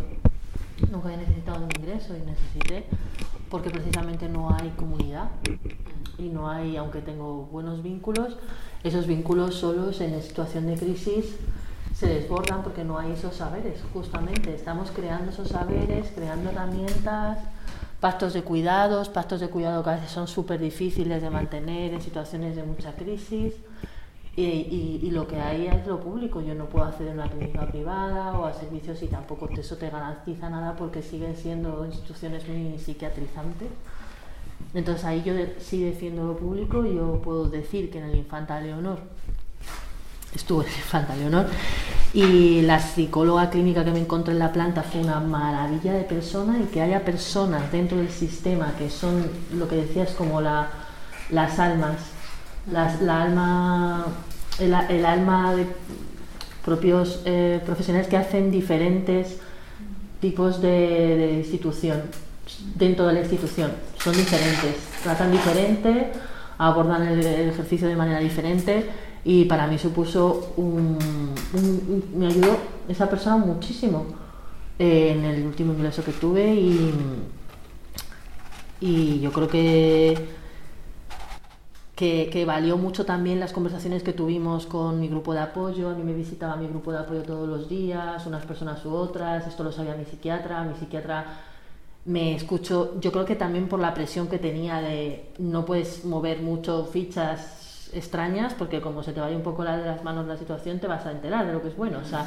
que también esa presión, como decía Víctor, de que se sabe que hay gente que no va desprotegida, sino que va a la institución pública pero respaldada por desde fuera como por gente que puede presionar en un momento dado que pase cualquier cosa y que esa persona va, va a tener respaldo. Entonces es que no hay otra forma de estar. O sea, yo pensaba, pues me hubiera encantado una casa. Hay un proyecto de una casa de crisis, hay otros proyectos que están intentando nacer buscando un espacio de cuidados y de asistencia o de cuidados que no sean dañinos desde el, desde el trauma, desde el, del trauma, no sé qué, mm, otro tipo de, de, recursos, pero hasta ahora en lo público es lo que hay, ¿no? Y yo soy hija de, de gente humilde y yo he ido a la escuela pública, a la universidad pública, a la salud pública y a lo público siempre. Y cuando me he podido pagar una psicoanalista privada me la he podido pagar. Y cuando no una psiquiatra privada me la he pagado. Y cuando no me la he podido pagar pues he ido a lo público. Y es lo que hay es como un poco la escuela las escuelas libertarias molan un montón por ejemplo no pero quién puede ir a una escuela privada a un proyecto libertario los hijos de las personas de los barrios no pueden ir tenemos que reivindicar que esas escuelas o que esos centros de salud de asistencia de salud mental sean centros a los que las personas de los barrios puedan ir con garantía. El acceso que decías tú también, ¿no? De los, acceso a los cuidados, que, que podamos acceder a un ingreso y que en ese ingreso se nos informe, en ese ingreso se a las familias, sea de cómo sean, y que haya referentes de personas que ingresan y van dejando ahí su huella y van hablando con los profesionales, van diciendo, no, a mí me tienes que visitar, a mí me tienes que dejar tener mi MP3, a mí me tienes que dejar mi cuaderno, a mí me tienes que dejar mis, mis visitas, yo quiero salir de aquí, yo quiero salir de aquí todos los días, eso va generando unos antecedentes. Y esos antecedentes como van abriendo brechas o grietas. Ay, esto que has dicho, Irene, es que justo me acuerdo de una frase que hoy no sé quién la dijo.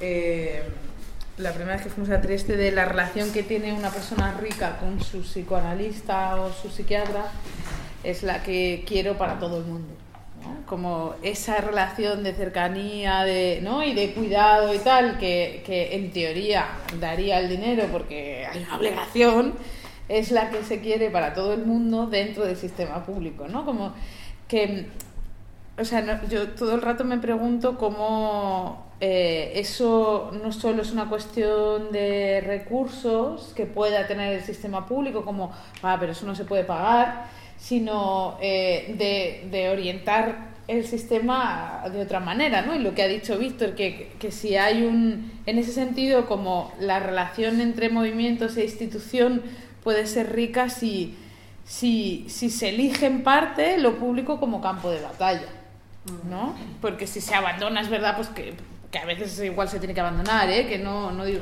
pero que si se abandona es verdad que ya está, ¿no? O sea, intentamos montar otra cosa eh, pero si, si queda ese espacio y es el que necesitamos desde barrios como este, claro, hay que, hay que asumirlo, ¿no? Como campo, de, como campo de batalla, pero bueno, claro, también hay que armarse...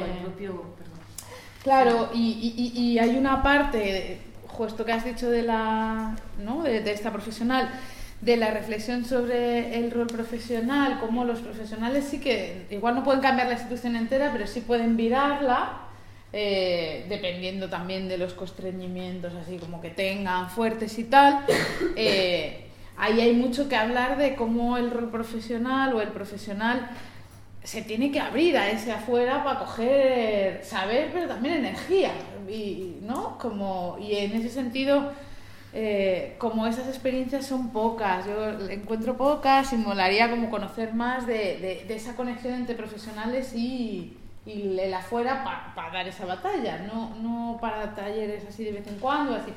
Por ejemplo, comunidades a mí sí me parece una experiencia que ha tenido eso mogollón, eh, pero yo la verdad que tampoco conozco muchas más. Bueno, en educación que saldrá en el próximo. Bueno, Laia podría contar muchas cosas, de hecho. Pero cerca de esto. Laia podría contar aquí tela. No, estaba pensando que cuando he estado dentro de la institución yo siento que, que, en esto de la fuera que dices, eh, lo que para mí ha sido clave es romper la pertenencia. Que no sé si esto se entiende, pero igual es una idea muy obvia, ¿eh? pero, pero el proceso para mí no ha sido ni automático, ni inmediato, ni por pensarlo lo he hecho, ni, ni vine con él, va. O sea que me ocurrió. Y, pero que es el más, eh, para mí fue el más potente. Quiero decir con esto, que mi equipo no eran mis compañeros de trabajo que esto no sé si se entiende así dicho, no eran, casi nunca. Una tragedia, probablemente, pero un análisis realista eh, también. Entonces, en los servicios de salud mental, que tu equipo sean tus compañeros de trabajo hoy aquí en el territorio es muy complicado. Entonces, esto de la afuera, para mí una cosa que tiene que ver es que es eso, porque tu equipo van a ser otras personas. Otras personas, para mí, en su momento, por ejemplo, durante mucho tiempo flipas, o sea, digo flipas como generalidad, pero luego personas concretas de flipas o un grupo de personas mmm, me ayudaron a sostener mi, eh, no sé cómo llamarle, desobediencia o apropiación, ocupación o no lo sé, de, de, de, otras prácticas posibles. Luego, me apetecía decir que yo, la verdad, en el mundo en el que yo quiero vivir no hay servicios de salud mental. Lo tengo clarísimo yo. Yo no quiero un mundo donde haya servicios de salud mental y mucho menos servicios médicos de salud mental. Es decir, podría a lo mejor, no lo sé, yo querer un mundo donde haya mm, una casa de crisis, ¿no? O sea, lugares donde uno poder irse de su entorno habitual o no, tomar una distancia física, emocional las dos. Sí, bueno, no me molesta, no sé, pueden estar, ¿no? O sea, igual yo los usaría o ya vería, pero tiene sentido. Ahora, mm, no sé, mientras habláis me estaba acordando del año pasado por estas fechas, yo creo que fue el peor momento de mi vida ¿no? en cuanto a sufrimiento psíquico propio, que lo creo bastante, y en un momento ¿no? de, mucha movida asistencial intermental, como que pensé, entendí, claro, por esto existen los servicios de salud mental, y fue como una tragedia acabar de entenderlo y lo entendí porque no había con quién estar. Y yo coincido contigo, o sea, yo me siento en un lugar, pues yo qué sé, privilegiado en el sentido del número de relaciones, de intimidad ¿no? que, me, que tengo ahora mismo. Y mm, sentí que había que hacer un nivel de descentramiento de la organización de la vida tan grande, de las prioridades, de, la, de lo que es legítimo esperar, pedir, no sé, igual me estoy riendo mucho, me decís, pero mm, mm, que, que, que, era tan contracultural, voy a decir, aunque no lo sea a priori, pero en realidad en la práctica lo era, que entendía que había unos lugares a los que mandarnos a la gente eh, un rato, ¿no? y me pareció una tragedia. La verdad, o sea, lo sentí muy profundamente trágico y muy trágico, o sea, igual la tragedia, o sea, ¿no? La tragedia.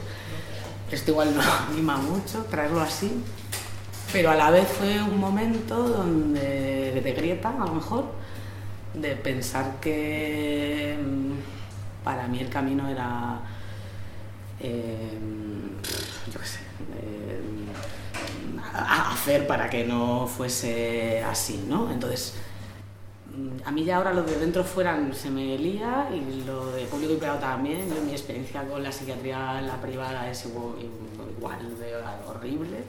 Creo que esto de la relación de... Que, todos queríamos la relación que un rico tiene con un psicoanalista, yo añadía, bueno, depende del rico, porque si el rico tiene experiencias inusuales y voces, mm, creo que no, la verdad, y ahí mm, como etiqueta, ¿eh? igual caben más cosas, o sea, cuando las cosas se ponen tensas, mm, igual el dinero ayuda pero no frena y gana la psiquiatría el dinero, si yo lo pienso, y bueno, eso, que me enrolla un montón, no lo sé, que me... me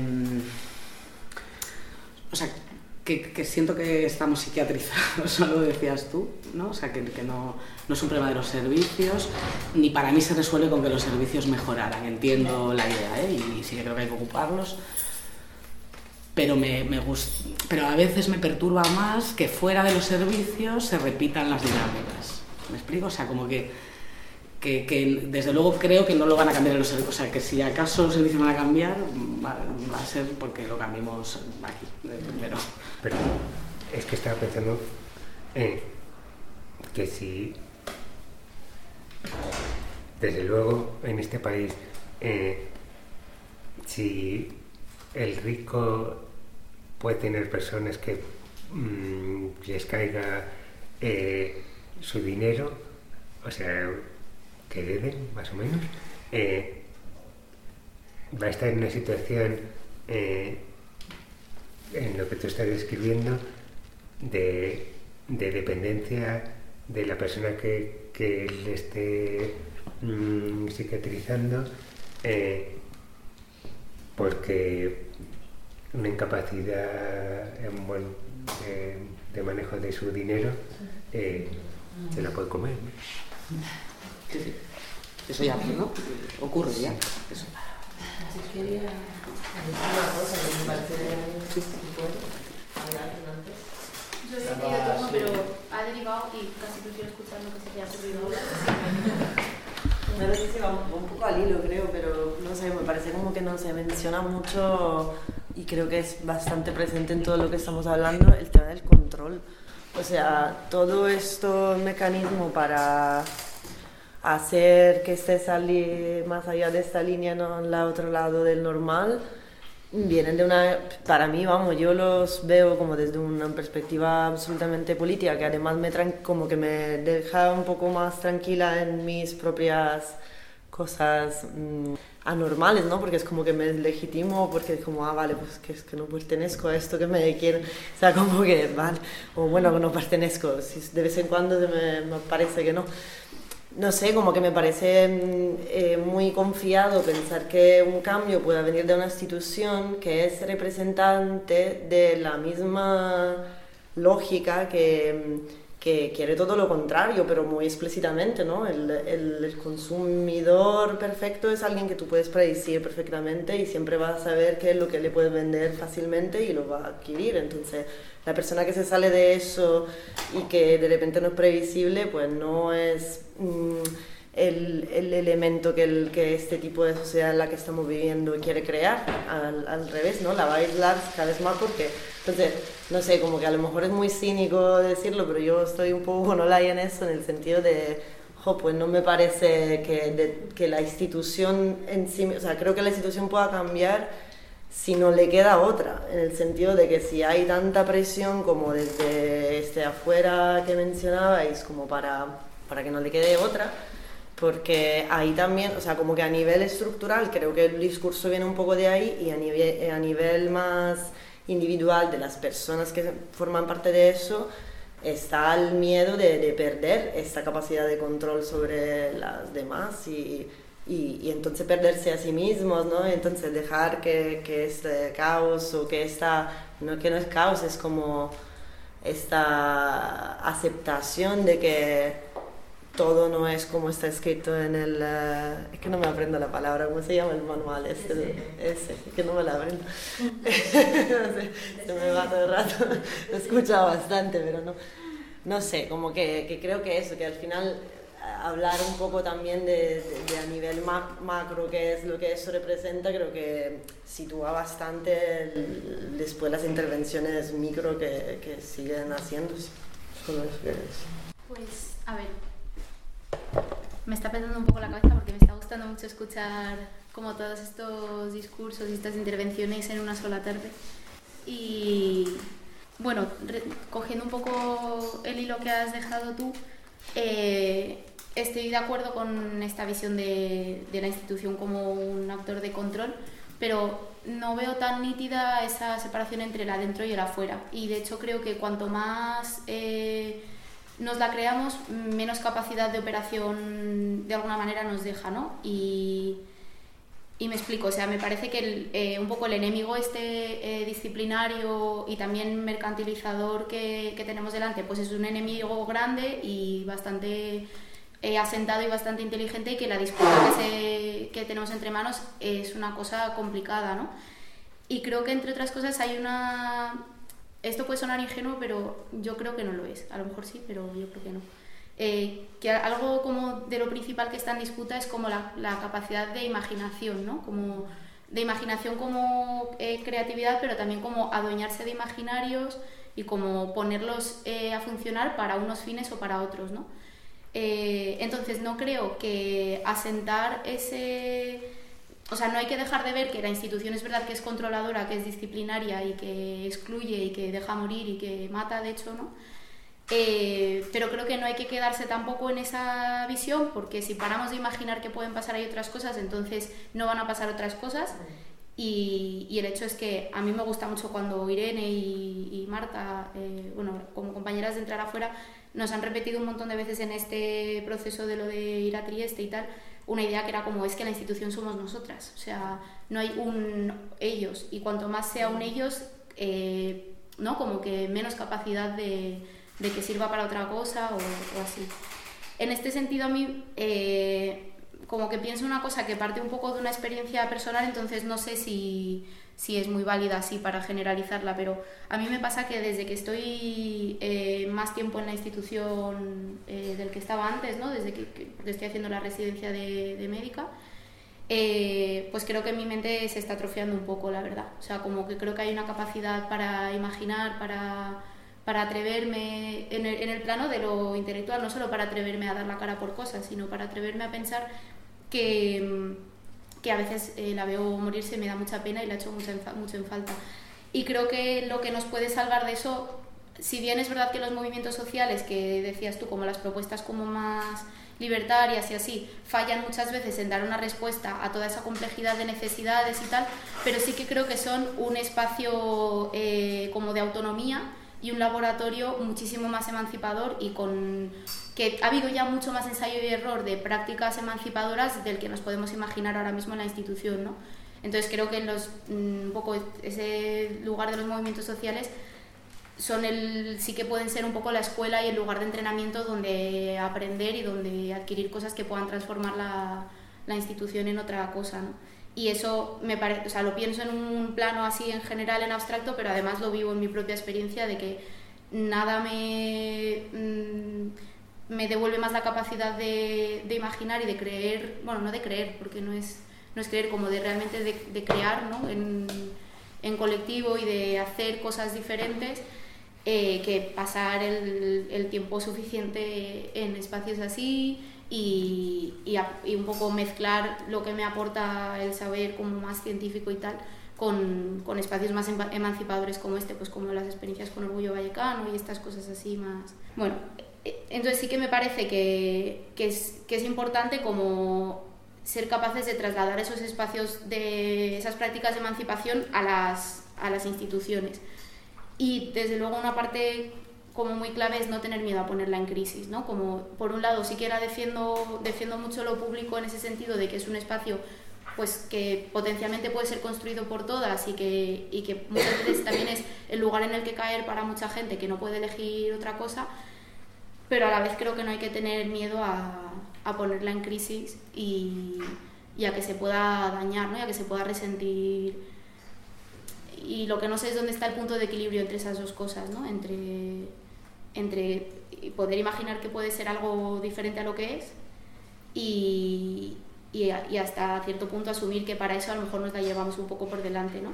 Y para mí ahí está como siempre el, el no sé, pues como la dificultad de encontrar el, el lugar y de, y de qué, qué, cosas un poco se pueden, se pueden pensar. No sé si me he explicado, si haya sido un jaleo. Explica un poco más sobre el libro, o sea, cuál es la preocupación de las dos. Pues Mm, es que es un poco esta misma, esta misma tensión entre abolirla y dinamitarla o, o ¿no? como mm, no hacerlo ¿no? o intentar reformarla o tal. Entonces, para mí la, preocupación está muy en que, por un lado, sí que creo que es necesario defender que mmm, las personas puedan tener acceso a, cosas como atención sanitaria, pero por otro lado me parece muy grave hasta qué punto esa atención sanitaria puede llegar a ser eh, violentadora, ¿no? Entonces, la cuestión es si en, en intentar que no sea violentadora eh, cabe la posibilidad de que nos la llevemos por delante un poco y a lo mejor con el tema de los servicios eh, de salud mental pues igual escuchándote a ti me convenzo más de que es mejor llevársela por delante más pero pero no lo sé, o sea, no lo sé tampoco al 100%, no, no estoy del todo segura, la verdad.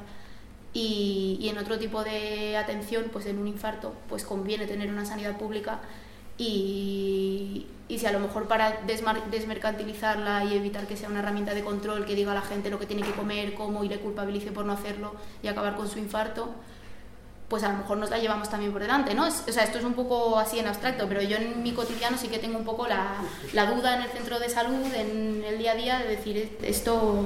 ¿no? Es que yo, creo justo que me, me molaba, que me, te lo preguntaba, porque me, me, molaría como intentar pensarlo como en lo no tú, va, todas, como en lo concreto, cuál, qué es lo concreto que hacemos o que podríamos hacer que se la llevara por delante, ¿sabes? O sea, cuando estamos dentro y ocupamos el lugar y, ¿no? y empezamos a meter, no sé cómo llamarle, a explotarlo, eh, ¿qué es lo que, sabes? Que, cuando, cuando sentimos que, nos, o sea, que, que, no entiendo bien, porque no, ¿sabes? Yo sé que nunca he podido cerrar una así que, bueno, que no me ha pasado, ¿no? Pero a veces sí he tenido miedo y no sé bien, o sea, que me interesa como entender, mm. que, o sea, sí que he podido pensar a veces que tiene más que ver con perder privilegios, sinceramente, ¿sabes? Propios. O sea, eso por ejemplo sí me he dado más cuenta, ¿no? O sea, que mm. cuando empiezas a forzar el sitio, pues, yo qué sé, caes peor, o sea, pasan cosas, ¿me entiendes? Te ríes, en fin, yo qué sé, un grado amplio, ¿no? Hasta algo más material, algo más relacionado. A mí igual me sale barato que llevo dentro, pero yo no sé si existen experiencias y en, igual en lugares donde la comunidad está más presente porque no queda otra, porque que la comunidad esté presente tampoco quiere decir que, que, esta vulnerabilidad esté repartida en la comunidad a partes iguales y todo el mundo tenga derecho a los mismos cuidados, ¿no? que la comunidad también tiene como lo suyo. Eh, y no sé si en lugares donde la comunidad está más presente, muchas veces porque igual no hay otro remedio, porque no hay una intervención de, de lo público de, de otro lugar, eh, la gente tiene más bienestar o, una vida mejor, una vida más, digna o un tratamiento menos violentador. ¿No? Que a mí sí que igual me sale la refor que llevo dentro por, por, el miedo a la materialidad, ¿no?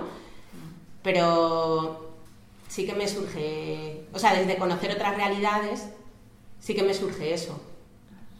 O sea, que no sé qué modelo tenemos como para dinamitar y quedarnos en bragas, por decirlo de alguna forma. Voy a responder una cosa. Eh, en, Rojava había eh, pueblos eh, donde las personas locas y allí vamos, yo asocio y locura a, experiencias muy, muy difíciles previas y tal. Eh, allí he vivido muchas experiencias muy difíciles por diversas cosas y había, o sigue habiendo, no sé, eh, depende de cuántos haya bombardeado, eh, donde vivían personas locas y tenían sus aportaciones a toda la República y es una este de una contradicción en el sentido que no hay ningún lugar ideal. O sea, yo mi vida he recorrido de, de tener que escaparme de una a, en un espacio totalmente autogestionado que intentáramos acompañar a una persona con sufrimiento psíquico y que fuera el desastre peor y que la mayoría fuera como uh, uh".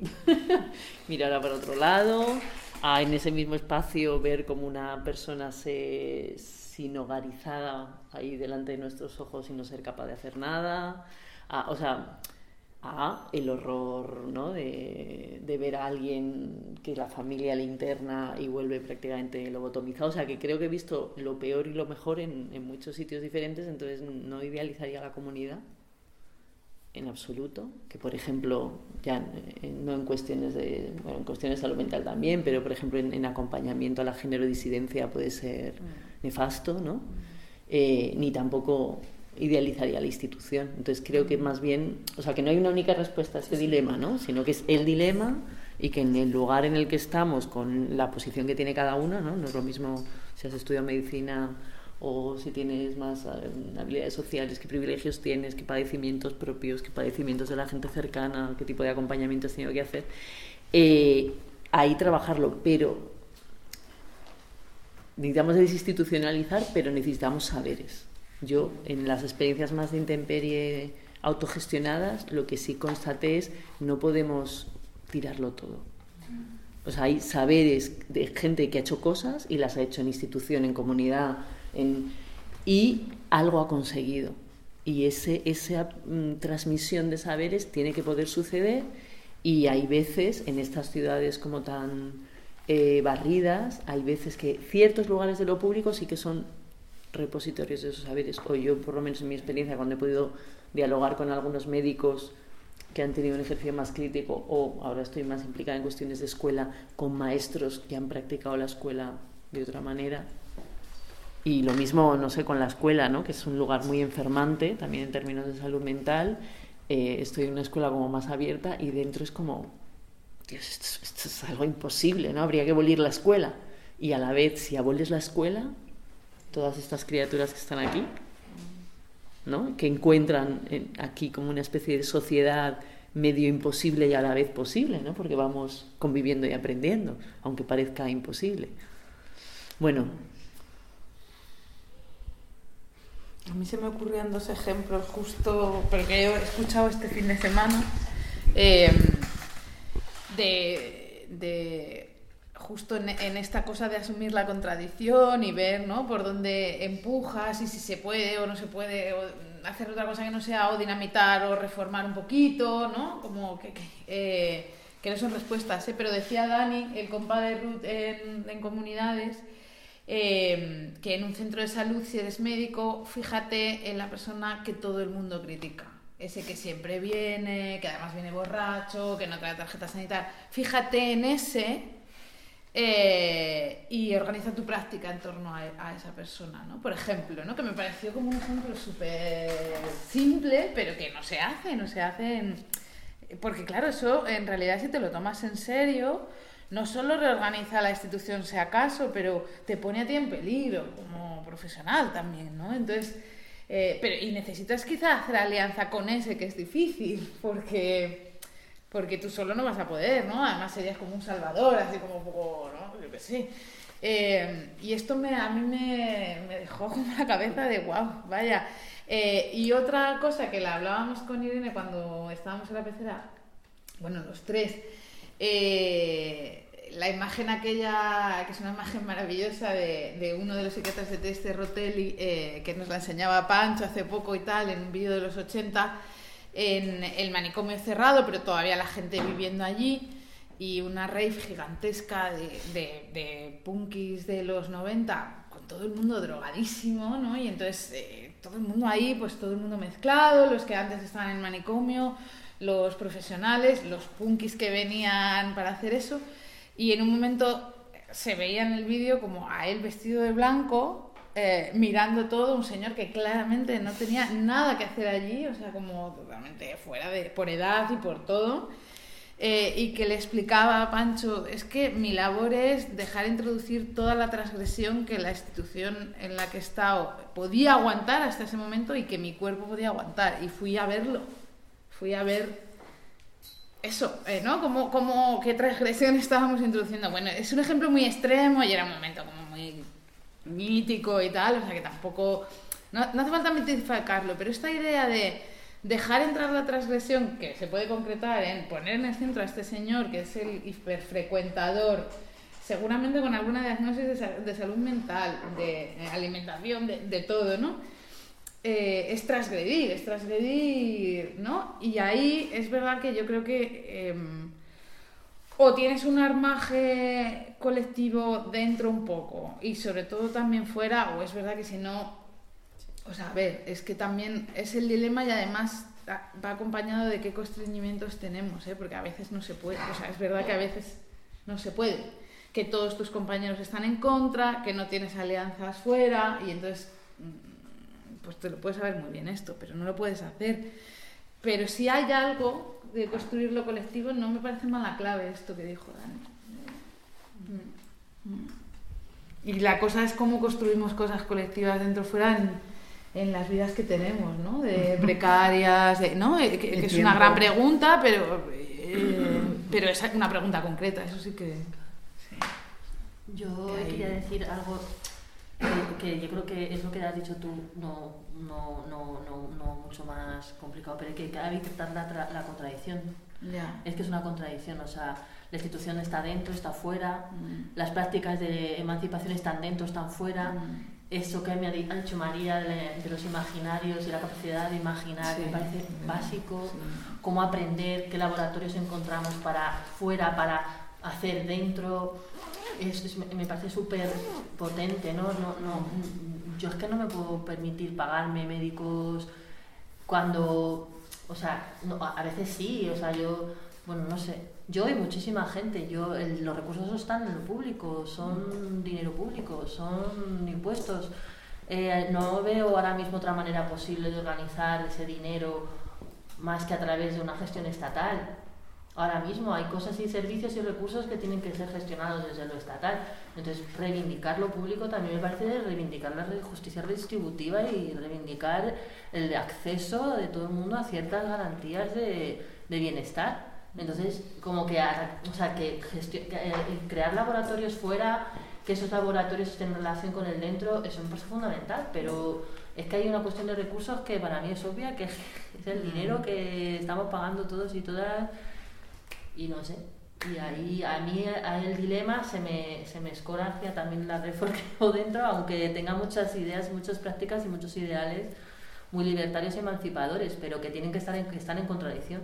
Mm. Y que así los habito y así los vivo en mi propia vida cuando he tenido que ir a un ingreso psiquiátrico porque en mi entorno, mi, mi comunidad, no me sostenía, no podía sostenerme.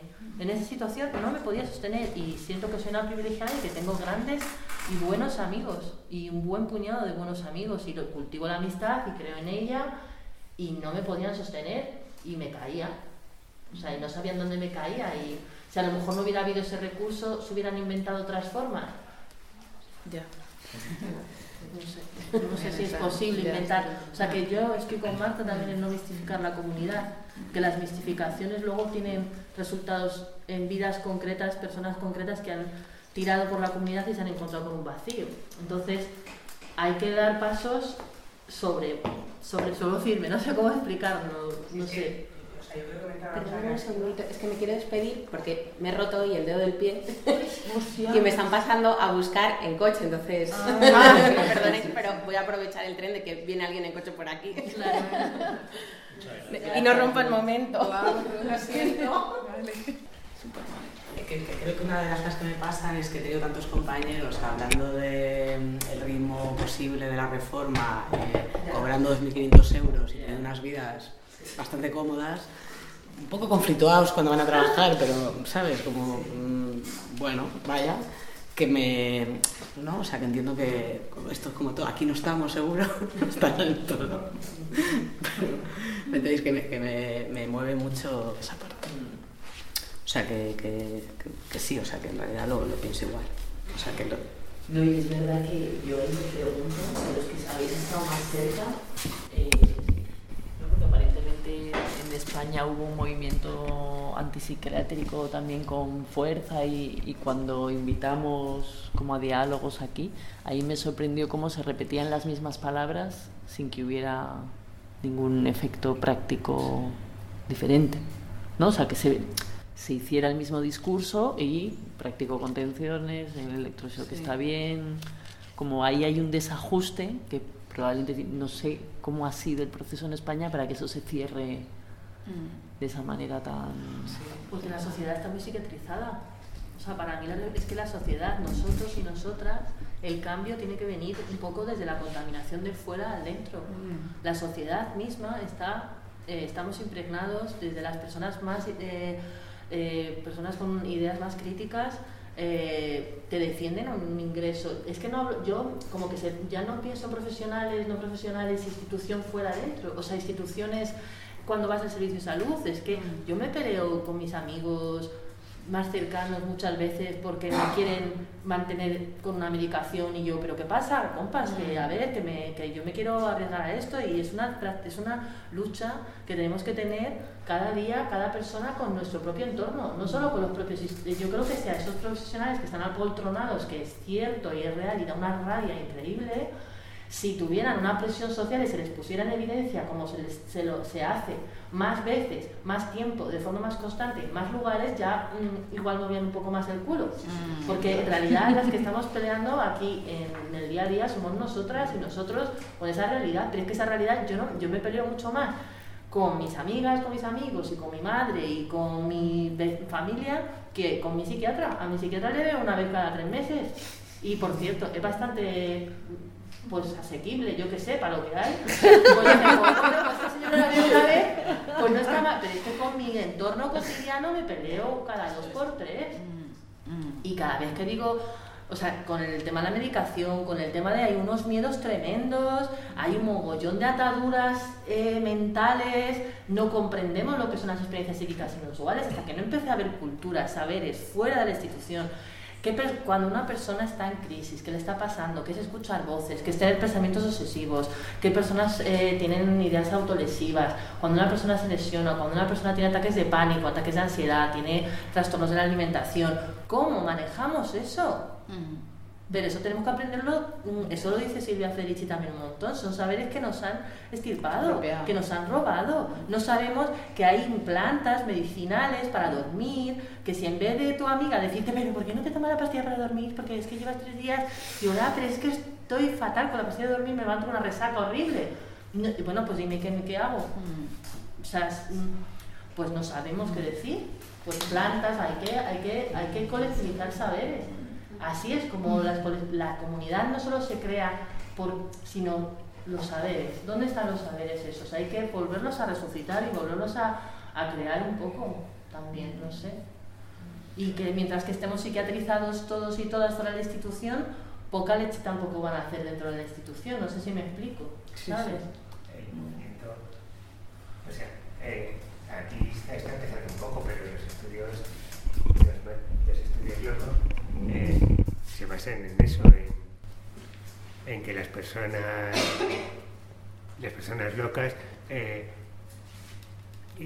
investiguen, recopilen saberes y los, los difundan. Cómo dormir sin pastillas, cómo mantener un ritmo solo sin medicación, cómo manejar estados alterados de conciencia, eh, cómo que tu entorno sepa cómo esos estados de conciencia se pueden acompañar, cómo funcionan esos estados alterados de conciencia, cómo es que una persona esté deprimida, cómo acompañar en una depresión sin presionar, sin, es que no sabemos, o sea, no, no sabemos, sí, hay cada vez más saberes, pero, pero hasta que esos saberes no estén, yo es que me siento muy vulnerable, porque ni siquiera yo misma a veces me he podido comprender a mí, porque yo también he estado mucho tiempo psiquiatrizada y definiéndome a mí misma como enferma, con necesidad de medicación y de pastillas, sin entender que el proceso de conciencia es que, jo, yo me remito mucho Silvia a, a Silvia Federici por esto que dice de que esta, esta, esta profundidad del ser humano, es que no la roban. Esta profundidad, esta subjetividad profunda, compleja de cómo somos los seres humanos, que tenemos una conciencia muy amplia y tenemos muchos recovecos de conciencia y muchos este, saberes que tienen mucho más que ver con cosas trascendentales de la vida que en este mundo materialista no, no, podemos explorar nuestra, nuestra alma. Vamos a decir, nuestra mente, nuestra alma a lo mejor es un concepto que suena muy religioso, pero nuestra psique, la psique humana es muy compleja, la psiquiatría está atrofiando el sentido de, comprensión de nuestra propia esencia humana, que va como, es como algo muy, muy profundo que, Exacto, la otra pregunta es ¿qué necesito yo para estar con tu tristeza? ¿O qué necesito yo para estar con tus voces? Ya no que necesitas tú con las voces, eso es. O sea, que hay un curro que es que cómo lo vamos a hacer. O sea, que ¿se entiende esto? O sea, cómo lo vamos a hacer cada una con la situación. ¿Cómo puedo estar yo sin empujar a nadie que está triste? El tiempo que... triste yo qué sé, ya verás si está triste mucho tiempo o poco. Me explico, pero el problema a lo mejor es que yo no soporto la tristeza. Y entonces te empujo, ¿no? O que te las pastillas, o, te dejo de hablar, o... O sea, no lo sé. o sea, que parece una obviedad, pero que luego no es. O sea, que la práctica va de esto.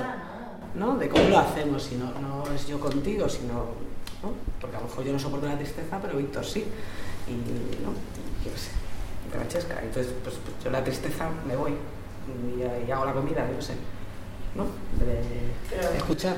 ¿Quién dice que tienes que ser tú, que en ese momento, que tú en todo momento tienes que ser capaz de apoyar a cualquiera, ¿no? O sea, también está dentro de tu de tu propia capacidad de, de, de, decidir, ¿no? Dónde tú puedes cuidar y dónde no, hasta qué punto puedes cuidar, hasta que no, ¿no? Que eso es como también se reconecta con todo lo de, los cuidados y de cómo...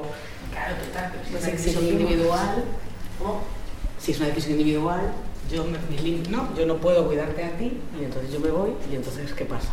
Que, que, que ya pasar algo, porque si no, pues nos pegamos de a dos, ¿no? O sea, yo, no, yo, yo, no, lo puedo resolver sola. No, sí, yo tampoco, pero quiero decir que, que, me parece interesante que pongas el foco también en la persona que, que cuida, que siempre no está el foco en esa persona y que también tiene que encontrarse una, un acuerdo previo ¿no? entre como mutuo, ¿no? que, que, los roles se puedan cambiar, que sean fluidos para que tú no te identifiques siempre y solo con la porque a lo mejor a ti aguantar la tristeza una vez no te importa, o dos o tres, pero si es tu rol siempre y constantemente, pues a lo mejor sí, pero si eso lo puedes invertir de alguna forma, pues a lo mejor puedes capacitarte también de hacer eso, ¿no?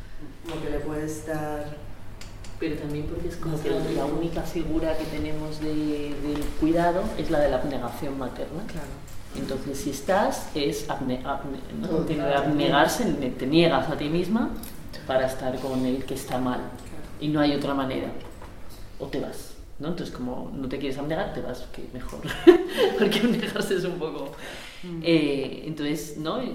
Esta cosa de los saberes más sociales, justo de como más ecológicos, de regulación, ¿no? De ver qué tal tú un rato, luego yo relevo. Y, pero también de, de, como un aprendizaje de sostenerlo, ¿no? Mm porque nos educamos más bien, y más ahora ya la cosa está neoliberal del pensamiento positivo y no sé qué, ya al extremo, ¿no? Y esta clasificación, porque en el modelo disciplinario clasificábamos por tu eh, psicosis, tu esquizofrenia, tu no sé qué, pero ahora es directamente tóxico, ¿no? La gente mm. tóxica de la que hay que alejarse. Mm. Si en el metro te dicen no te sientes en el suelo y sonríe, por alguna razón tú estar en el metro así, contenta que hay un montón de peña, no, o sea, pero lo pones, ¿sabes? Tal cual, es como...